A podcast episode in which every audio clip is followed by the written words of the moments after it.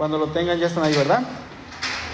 Bien, Hechos 21, 17 en adelante dice, cuando llegamos a Jerusalén, los hermanos nos recibieron con gozo.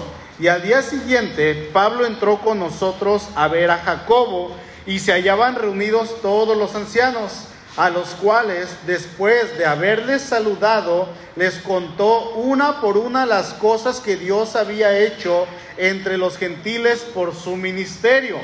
Cuando ellos lo oyeron, glorificaron a Dios y le dijeron, ya ves, hermano, cuántos millares de judíos hay que han creído y todos son celosos por la ley, pero se les ha informado en cuanto a ti que enseñas a todos los judíos que están entre los gentiles a apostatar de Moisés, diciéndoles que no circunciden a sus hijos ni observen las costumbres.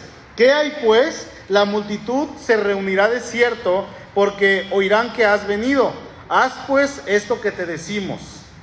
Hay entre nosotros cuatro hombres que tienen obligación de cumplir voto. Tómalos contigo, purifícate con ellos y paga sus gastos para que se rasuren la cabeza y todos comprenderán que no hay nada de lo que se les informó acerca de ti, sino que tú también andas ordenadamente guardando la ley. Pero en cuanto a los gentiles que han creído, nosotros les hemos escrito determinando determinando que no guarden nada de esto, solamente que se abstengan de lo sacrificado a los ídolos, de sangre, de ahogado y de fornicación. Hasta ahí vamos a leer, pueden tomar su lugar. Así es que vamos a estar leyendo ahí en sus hojitas, estén atentos, por favor, tratemos de que no se nos pase alguna pregunta.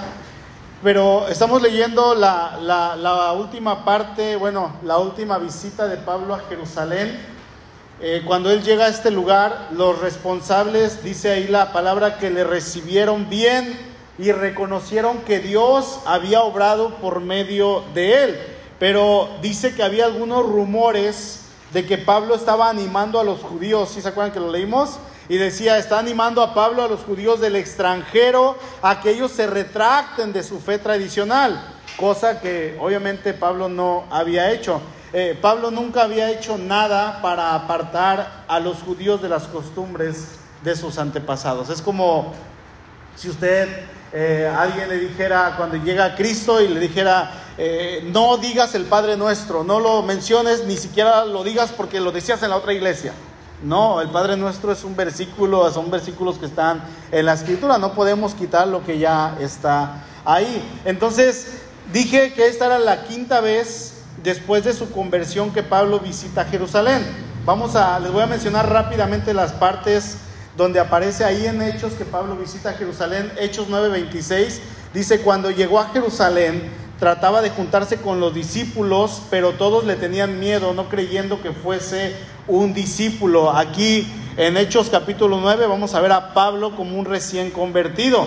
Hechos 11:30. Dice, lo cual en efecto hicieron enviándolo a los ancianos por medio de Bernabé y de Saúl. ¿A dónde lo enviaron? A Jerusalén.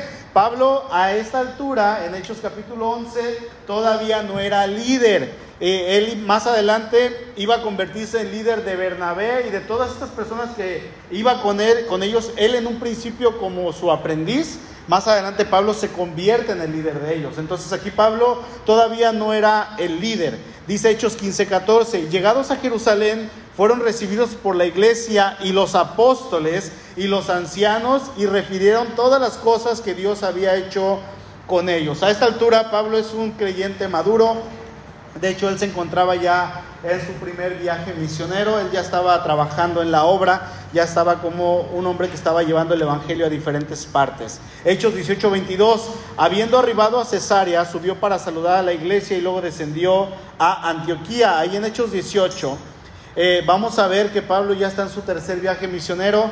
Podemos decir que ya era el apóstol que conocemos, ya era un hombre maduro, ya no era un recién convertido, era un hombre capaz de ir y plantar una iglesia en cualquier lugar, levantar líderes, dejar pastores, dejar todos los ministros para que la iglesia pudiera eh, funcionar de una manera independiente. Vamos a ver que era un hombre con tal autoridad que incluso tenía esa Parece que la aceleran, ¿verdad? Cuando pasan por aquí. Tenía esa autoridad para reprender a otros apóstoles. Y eso lo vamos a ver ahí en Gálatas capítulo 2, cuando él reprende a Pedro, que delante de todos él exhorta al apóstol Pedro. Entonces, él sube llega a Cesarea y dice que sube a Jerusalén. En la nueva versión internacional, Hechos 18, 22 dice así, cuando desembarcó en Cesarea, subió a Jerusalén a saludar a la iglesia y luego bajó a Antioquía. Subió a saludar a la iglesia, desciende a Antioquía. Ahora llegamos al capítulo 21, es la quinta vez que Pablo sube a Jerusalén nuevamente y es aquí en Jerusalén que él va a comenzar un largo cautiverio, un cautiverio que no iba a ser corto. Este cautiverio duró aproximadamente poquito más de cuatro años y este cautiverio obviamente le iba a obligar a cumplir, perdón, a interrumpir esa actividad maravillosa que él había tenido de estar llevando el ministerio y el evangelio a otras partes,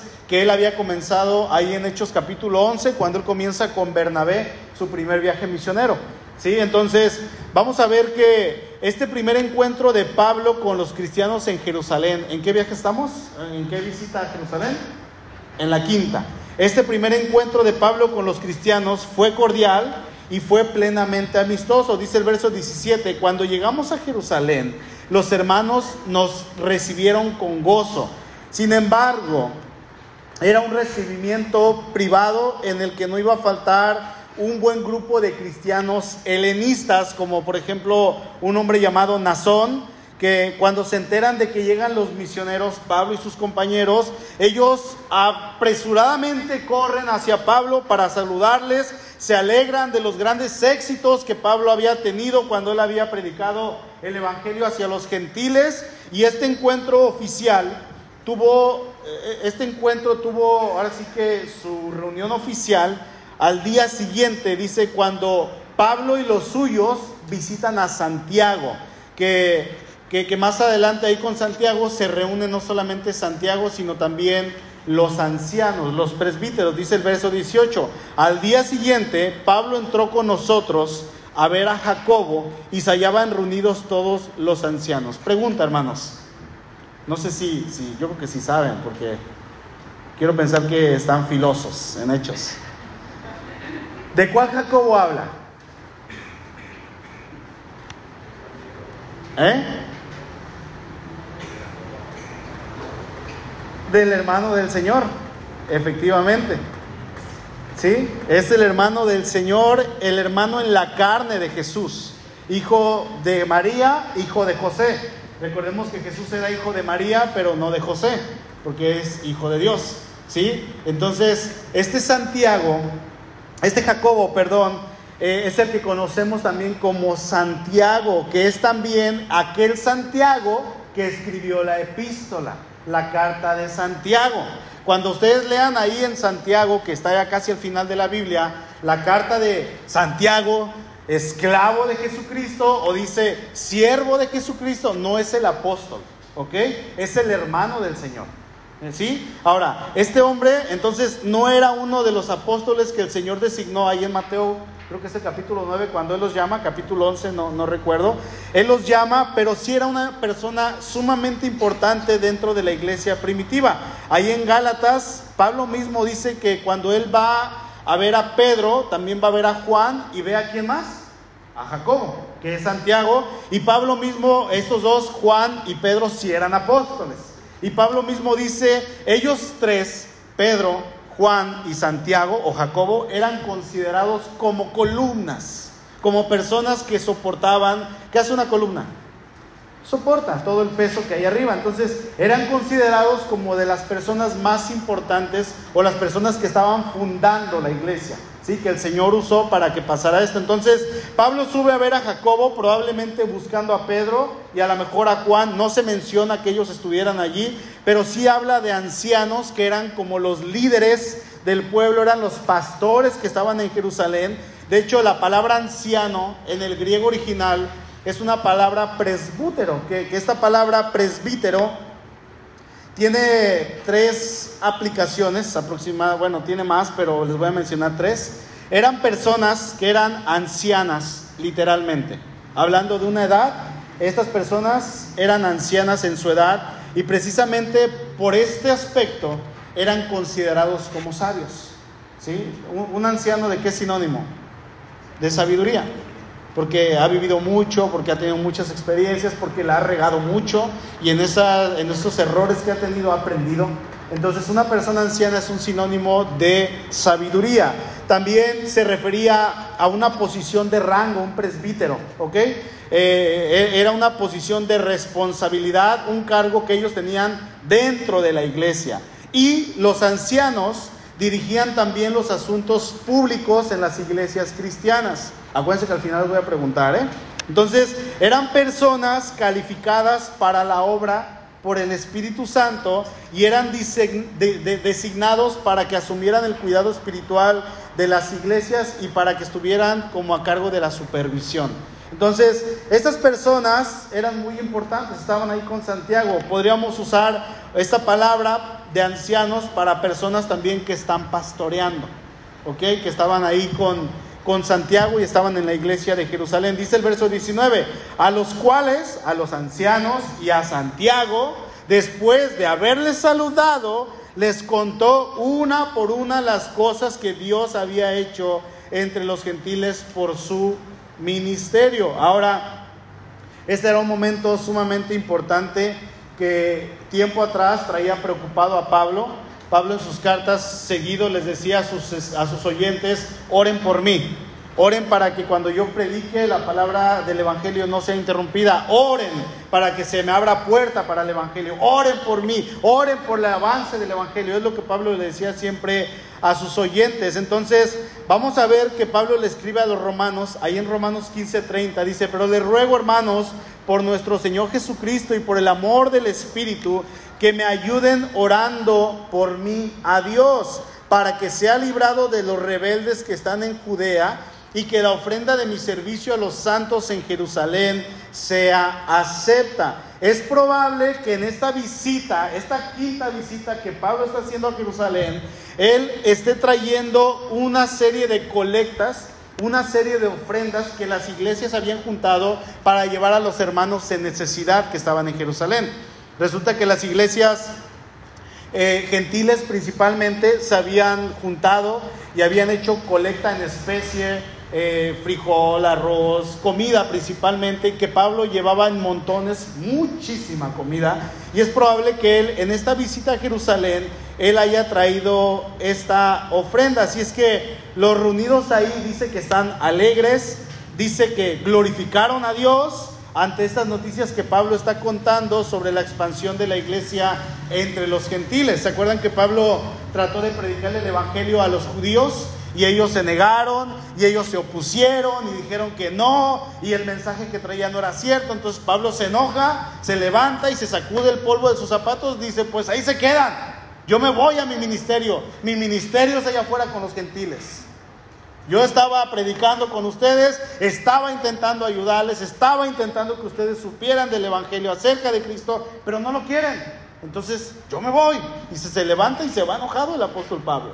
Así es que él comienza a predicar a, a los gentiles, que era la iglesia que no era judía, sino que eran todos los demás, nosotros somos los gentiles en este sentido. Y dice el verso 20, cuando ellos lo oyeron, glorificaron a Dios y le dijeron, ya ves hermano, cuántos millares de judíos hay que han creído y todos son celosos por la ley. Ahora, hasta aquí todo va bien, ellos están glorificando a Dios, ellos están contentos, ellos se gozan con Pablo, pero aquí hay un problema, y es un problema un tanto grande. ¿Qué pasa cuando llegamos a Cristo? Y resulta que no queremos dejar nuestra vida antigua. Cuando usted y yo queremos seguir siendo los mismos que antes éramos de Cristo.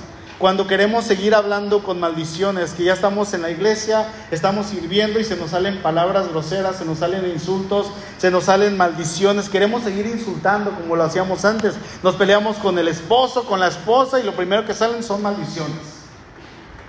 Hijo de tal por cual y empezamos a, y qué pasa cuando cuando hacemos esto, cuando queremos seguir juntándonos con personas que sabemos que no nos van a edificar, y al contrario, lejos de que nosotros hagamos la obra en ellos y les compartamos de Cristo, ellos nos influencian a nosotros. ¿Sí? Yo no sé si les pasó a ustedes, pero yo cuando me convertí a Cristo, los que yo consideraba mis amigos me dejaron de hablar, porque les empecé a hablar de Cristo, porque les hablaba acerca del Señor y, se reían de, de, mí, se reían de Memo y nos echaban carrilla que estábamos locos. Y poco a poco nos dejaron de hablar, poco a poco se fueron alejando y nos quedamos sin ellos, porque Resulta que el estar con ellos era volver a lo mismo, era tener el mismo, eh, ese cotorreo que, que en un pasado llegamos a pensar que era normal, que era correcto, sin embargo ya en Cristo nos dimos cuenta que no nos edificaba y el Señor fue quitando esas personas, fue quitándolas y fue poniendo nuevas amistades que hasta la fecha ahí siguen. ¿Qué pasa cuando queremos seguir viviendo en aquel pecado del cual Dios ya nos sacó? cuando seguimos repitiendo los mismos patrones pecaminosos una y otra y otra y otra vez. Muchas veces llegamos a Cristo, somos creyentes, amamos a Dios, decimos que amamos a Dios, sin embargo nos volvemos religiosos, esa es otra. Nos volvemos religiosos que no quieren cambiar, sino que queremos cambiar a las personas a un modo que no es correcto, que ni siquiera la Biblia enseña.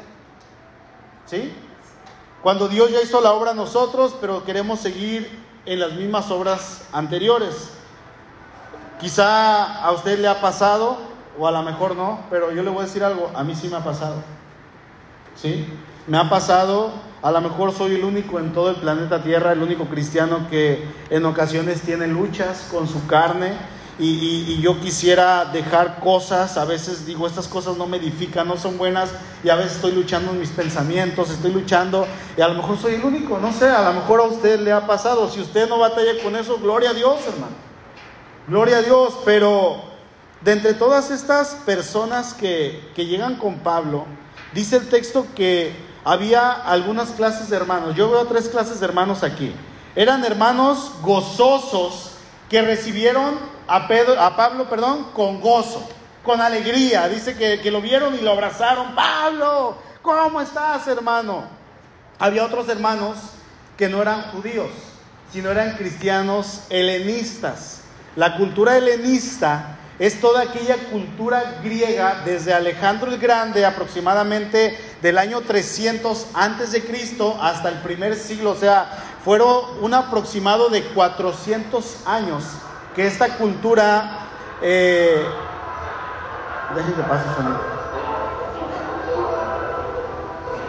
Fueron 400 años aproximadamente que esta cultura eh, griega influenció no solamente a los griegos y a los romanos, y los romanos cuando conquistaban ciudades, cuando conquistaban naciones, ellos impartían y implementaban, obligaban a las personas a tener esta cultura, adorar a sus dioses, o sea, eran unas personas que habían sido influenciadas por esta cultura durante 400 años y esta cultura era una cultura idolátrica, pecadora, sincretista, tenían muchos dioses, combinaban las religiones, eran politeístas, eran inmorales, algo así como nosotros antes de Cristo. Yo no sé qué fue usted antes de Cristo, pero muchos de nosotros estábamos igual que los de allá afuera o peor incluso. Estábamos muchísimo peor, pero déjeme decirle que el hecho de que estemos aquí hoy en día, usted y yo, no nos hace mejores que los de allá afuera. No, somos seres humanos y, lo que sí hace la diferencia es que Cristo nos hace llevar, nos, nos lleva a sus pies a reconocer nuestros pecados. Y Cristo nos ayuda a que nosotros podamos confesarlos y rendirlos delante de Él.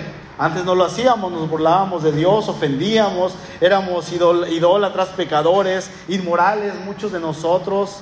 Había pleitos entre esposos y esposas, pero terribles, donde se golpeaban. Bueno, estas personas griegas helenistas se habían convertido a Cristo y ahora eran cristianos helenistas, ¿sí? Pero al parecer el, texto nos dice que ellos realmente se habían convertido a Cristo. Dice el verso 25, pero en cuanto a los gentiles que han creído, nosotros les hemos escrito determinando que no guarden nada de esto, solamente que se abstengan de lo sacrificado a los ídolos, de sangre, de ahogado y de fornicación. ¿Sí? Que no sigan ritos, dice, dice la, la, iglesia, le está diciendo a Pablo. Les hemos dicho a estos cristianos que son cristianos influenciados por la cultura griega, pero son realmente cristianos genuinos, les hemos dicho que no sigan ritos, que no hagan votos que no tienen sentido, que no cumplan la ley de Moisés rigurosamente y para salvación, porque ellos ya son salvos. Ellos ya tienen a Cristo. Ellos han entendido bien lo que es la ley de Dios. ¿Sí? Solamente les dijimos que cumplan con aquello que se habló en el primer concilio cuando pasó aquello en Jerusalén y que lo cumplan. ¿Y sabes qué, Pablo? Lo están cumpliendo. Lo llevan al pie de la letra. Recordemos que ahí en el primer concilio cuando los judíos querían que se guardara la ley de Moisés, llega Pablo, les predica el Evangelio, les dice que ahora son libres en Cristo, libres de la ley, que ya no tienen que estar atados. Y ellos decían, sí, pero tienes que cumplir la ley para ser salvo. Pero es que ya son salvos, sí, pero entonces esto se hace un pleito, dice, no chicos, sino fue un pleito realmente grande y llegan a un concilio, se, hace una junta grande con los apóstoles, con la iglesia, con los presbíteros, con los pastores, con todos los líderes, y al final ellos llegan a un acuerdo, dice, tienen que abstenerse de los sacrificados los ídolos, de sangre, de ahogado y de fornicación. Y estos cristianos helenistas que se habían convertido genuinamente a Cristo, lo estaban haciendo, estaban llevando las cosas bien. Y dice ahí en el verso 20, que había otro tipo de cristianos. Dice, ya ves hermano, cuántos millares de judíos hay que han creído y todos son celosos por la ley. Eran judíos cristianos, no eran pocos, ahí dice que eran millares, o sea, eran miles. Miles de personas que Pablo les había hablado del Evangelio y ellos habían creído, pero eran judíos. Ahora, Pablo no solamente les decía, vayan a la iglesia, son los domingos. ¿Quién ha invitado así gente? Son los jueves. ¿No? Se pone chido. Ahí los jóvenes dicen así. Hay alabanzas. Y se pone bonito. Y, luego te saludan en la puerta los, los hermanos que están ahí. Hay reunión de jóvenes para que lleves a tus hijos. Y es que muchas veces tenemos en la mente que el predicar el Evangelio es invitarlos a la iglesia pensamos que eso es predicar el Evangelio y decimos, ah, mira, yo ya cumplí, le estoy predicando, cuando realmente lo único que hice fue invitarlo a la iglesia. ¿Qué es lo que estoy haciendo? Lo que yo estoy haciendo es esperando que el pastor haga todo el trabajo a través de la predicación. Que el pastor en la predicación les enseñe y les presente a Cristo. Y obviamente ha funcionado, hermanos. He tenido la bendición de preguntarle no a uno, sino a varios hermanos que, ya tienen algún tiempo en la iglesia, que han estado creciendo y les he preguntado, y hermano, ¿dónde conociste a Cristo? ¿Saben qué me dicen? En una predicación de usted. Al final cerré mis ojos, oré a Dios, le pedí perdón, invité a Cristo a mi corazón y mi vida cambió. Y qué bonito se siente. Qué bonito se siente, pero no siempre va a funcionar. ¿Sí? Tenemos que invitar a las personas a hablarle de sus pecados, invitarlos a que se arrepientan, invitarlos a que conozcan a Cristo y que vengan a la iglesia. Eso es lo que tenemos que hacer. Pablo no les decía, vayan allá a la iglesia, a la sinagoga, se pone chido. No, no les decía eso. Él les hablaba, los confrontaba y les decía, arrepiéntanse y les mostraba quién era Cristo. ¿Sí? Pablo no, no le dejaba toda la chamba a los líderes o al pastor y no le estoy diciendo que me lo dejen a mí, no, háganlo, sigan invitando gente, hermanos pero hay que tratar de presentarles el Evangelio en todo tiempo. ¿sí? Pablo les hablaba y de alguna manera podríamos decir, él ya los llevaba convertidos a la iglesia, ya los llevaba cuando habían recibido a Cristo, les explicaba su pecado, les decía, tienen que arrepentirse y tienen que entregar sus vidas al Señor Jesucristo, que es lo que prácticamente todo cristiano tendría que hacer a la hora de compartirle a sus amigos, a sus compañeros, a sus conocidos. Y eran miles, dice el texto que eran miles de personas las que eh, Pablo les había hablado de Cristo y los había llevado a los pies del Señor. Pero estos judíos aún tenían sus costumbres, aún tenían arraigado en sus corazones esos pensamientos religiosos que los ataba la ley de Moisés. Dice que estos hermanos le dijeron a Pablo, ¿sabes qué Pablo? Son miles de personas, pero son estas personas celosos por la ley. Aman la ley de Moisés. ¿Cuál era el problema con esto? Bueno, que ellos iban a buscar la manera de hacer algo que la ley dijera para ser salvos.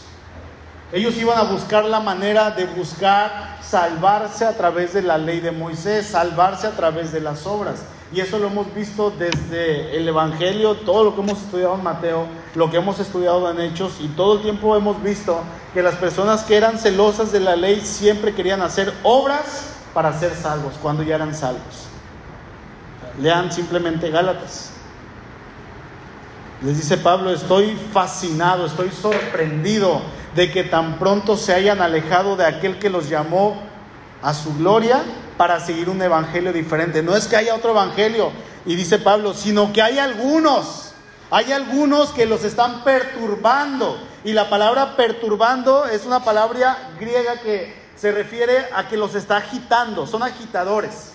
Como ese, ese palito que, que le meten al vaso para agitarlo, eso es lo que está diciendo Pablo. Los está agitando, los está moviendo de su fe. Y les están diciendo que tienen que hacer ciertas cosas para salvarse. Y luego en el capítulo 3 de Gálatas, Pablo les dice que son, dice, Gálatas insensatos. ¿Por qué se están alejando? Habían comenzado por el Espíritu, habían comenzado su fe bien, caminando con el Señor, y ahora están terminando por la carne, están haciendo obras para llegar al cielo, cuando ya llegaron al cielo. Entonces, ellos iban a buscar la manera de hacer algo que la ley dijera para ser salvos. Cuando se hace algo así, hermano, ¿sabe qué estamos haciendo? Estamos despreciando la obra del Señor Jesucristo, diciendo que es necesario que yo haga esto o haga aquello para ser salvo. Estamos diciendo que la salvación que nuestro Señor nos dio por medio de la cruz no fue suficiente, que algo le faltó. Y saben que la obra de Cristo en la cruz es suficiente, es perfecta. Debemos ser cuidadosos con lo que hacemos con nuestra salvación cuando ya somos salvos, que si creyendo que hacemos algo para cubrir algún pecado, sería así, será como pasado por alto. Por ejemplo, yo peco y al pecar, ¿qué estoy haciendo? Estoy despreciando el sacrificio de Cristo, estoy ofendiendo a Dios, estoy ofendiendo a mis hermanos, entonces yo estoy ofendiendo a aquel que me apartó para vivir para Él, o sea, a Dios. Y al pecar, yo pienso y digo, bueno, si voy a la iglesia como para cubrir eso que hice, voy a ser perdonado. Entonces estoy queriendo pretender que haciendo algo voy a ser perdonado. Puedo llevar una vida de perros y gatos con mi esposo, con mi esposa, pero yo pienso que sirviendo en algún ministerio dentro de la iglesia, yo podré ser perdonado y todo va a quedar solucionado.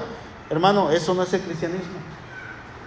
Eso es hacer obras. Estamos menospreciando la obra que nuestro Señor hizo en la cruz. ¿Sí? Debemos de tener cuidado lo que hacemos con nuestro cristianismo. Amén. Dice el verso 21, pero se les ha informado en cuanto a ti que enseñas a todos los judíos que están entre los gentiles a apostatar de Moisés, diciéndoles que no circunciden a sus hijos ni observen las costumbres. Esto era algo que los judíos celosos, los que seguían la ley de Moisés, hacían constantemente. Ellos siempre usaban la ley de Moisés para desacreditar a aquellos que estaban predicando acerca de Dios. Y ellos le dicen a Pablo, ¿sabes qué, Pablo? Ellos oyeron que viniste, saben que estás aquí en Jerusalén y van a venir. Van a venir aquí a este lugar. Dice el verso 22, ¿qué hay pues? La multitud se reunirá de cierto porque oirán que has venido. Ahora, entonces Pablo no tenía nada en contra de la ley de Moisés. Absolutamente nada. Es como decir hoy en día que usted y yo tenemos algo en contra de la ley de Moisés. ¿Quién de aquí odia el Pentateuco? ¿Quién me dice los cinco libros del Pentateuco, de la ley? Génesis, Éxodo, Levítico, Números, Deuteronomio. Ese es el Pentateuco, esa es la ley de Moisés. Yo le pregunto, ¿usted odia Génesis? ¿Usted odia Éxodo? ¿Odia Deuteronomio? ¿Números? Ah, son puros números, sí lo odio. No va a faltar que, diga eso, ¿eh? Que no son puros números, ¿eh? Hay que leerlo para que ver que hay historias bien, bien hermosas en estos libros. Porque, hermano, yo amo estos libros son inspirados por el Espíritu Santo y de hecho yo creo que podría casi asegurarle en un 97.4% que Génesis es mi libro favorito de todo el Antiguo Testamento. Está en el Pentateuco. ¿Sí? Yo, yo no podría jamás decirles a ustedes, no lean el Pentateuco, no lean la ley de Moisés. Ni usted, hermano, ni yo odiamos el Antiguo Testamento, ni la ley de Moisés. La iglesia primitiva no lo hacía y Pablo mucho menos. Esta iglesia, esta gente, perdón, religiosa, resulta que, que, que estaban inventando que Pablo decía, no lean a Moisés. Esto era una mentira. Y dentro de esta iglesia a la cual Pablo llega en Jerusalén, había cristianos que habían hecho un voto. Un voto era eh, algo para agradar a Dios o como un agradecimiento a Dios. Dice el verso 23 que había cuatro personas ahí. Dice, ah, pues esto que te decimos, hay entre nosotros cuatro hombres que tienen obligación de cumplir voto. Tómalos contigo, purifícate con ellos y paga sus gastos para que se rasuren la cabeza y todos comprenderán que no hay nada de lo que se les informó acerca de ti, sino que tú también andas ordenadamente guardando la ley. Así es que los responsables de esta iglesia, entre ellos Santiago, los ancianos, en este lugar donde Pablo llega, se les ocurre algo para que Pablo demostrara públicamente su ortodoxia y su amor a la ley de Moisés para que se acabara este chisme, ¿sí? Cuatro hombres estaban a la mitad de cumplir un voto de nazareo que se hacía, como les dije, para dar gracias a Dios por algún favor especial que el Señor había hecho en sus vidas. Si me ayudas un poquito, Rafita, por favor. Este voto, perdón, si me ayuda Samuel. Ah, no, Samuel, acá está Samuel. es que el otro Samuel. ¿Ah, Rafa? Entonces a partir de hoy se llama Samuel Rafael. Sami. Este voto suponía no comer carne. Fíjense lo que, lo que era el voto de Nazareato. ¿eh? Tampoco se podía beber vino, ni cortarse el pelo en 30 días. Bueno, yo, yo me corto el pelo cada mes, así es que cuando yo me ven greñudote llevo un mes aproximadamente en cortarme el pelo. Parece que por lo menos en algunos casos había que pasar los últimos siete días en el recinto del templo, o sea, la última semana estas personas que hacían voto tenían que estar viviendo en el templo y al final había que hacer ciertas ofrendas. ¿Cuáles eran estas ofrendas? Bueno, era un cordero de un año como ofrenda por el pecado, un carnero como ofrenda de paz, una cesta de panes sin levadura, tortas de harina con aceite y una ofrenda de carne y de bebida. Y por último, estas personas tenían que afeitarse el pelo y quemarlo en el altar con el sacrificio. Entonces, podemos decir que está claro que esto era un voto caro, no era cualquier tipo de voto. Era algo que realmente iba a salir caro. Estas personas tenían que dejar de trabajar y comprar todos los elementos para el sacrificio. O sea, ¿cuánto, cuánto puede salir un cordero, un carnero? Los panes sin levadura, tortas de harina con aceite, ofrenda de carne y de bebida y al final pagar para que alguien les cortara el pelo. Navajas, el cuchillo, el filo.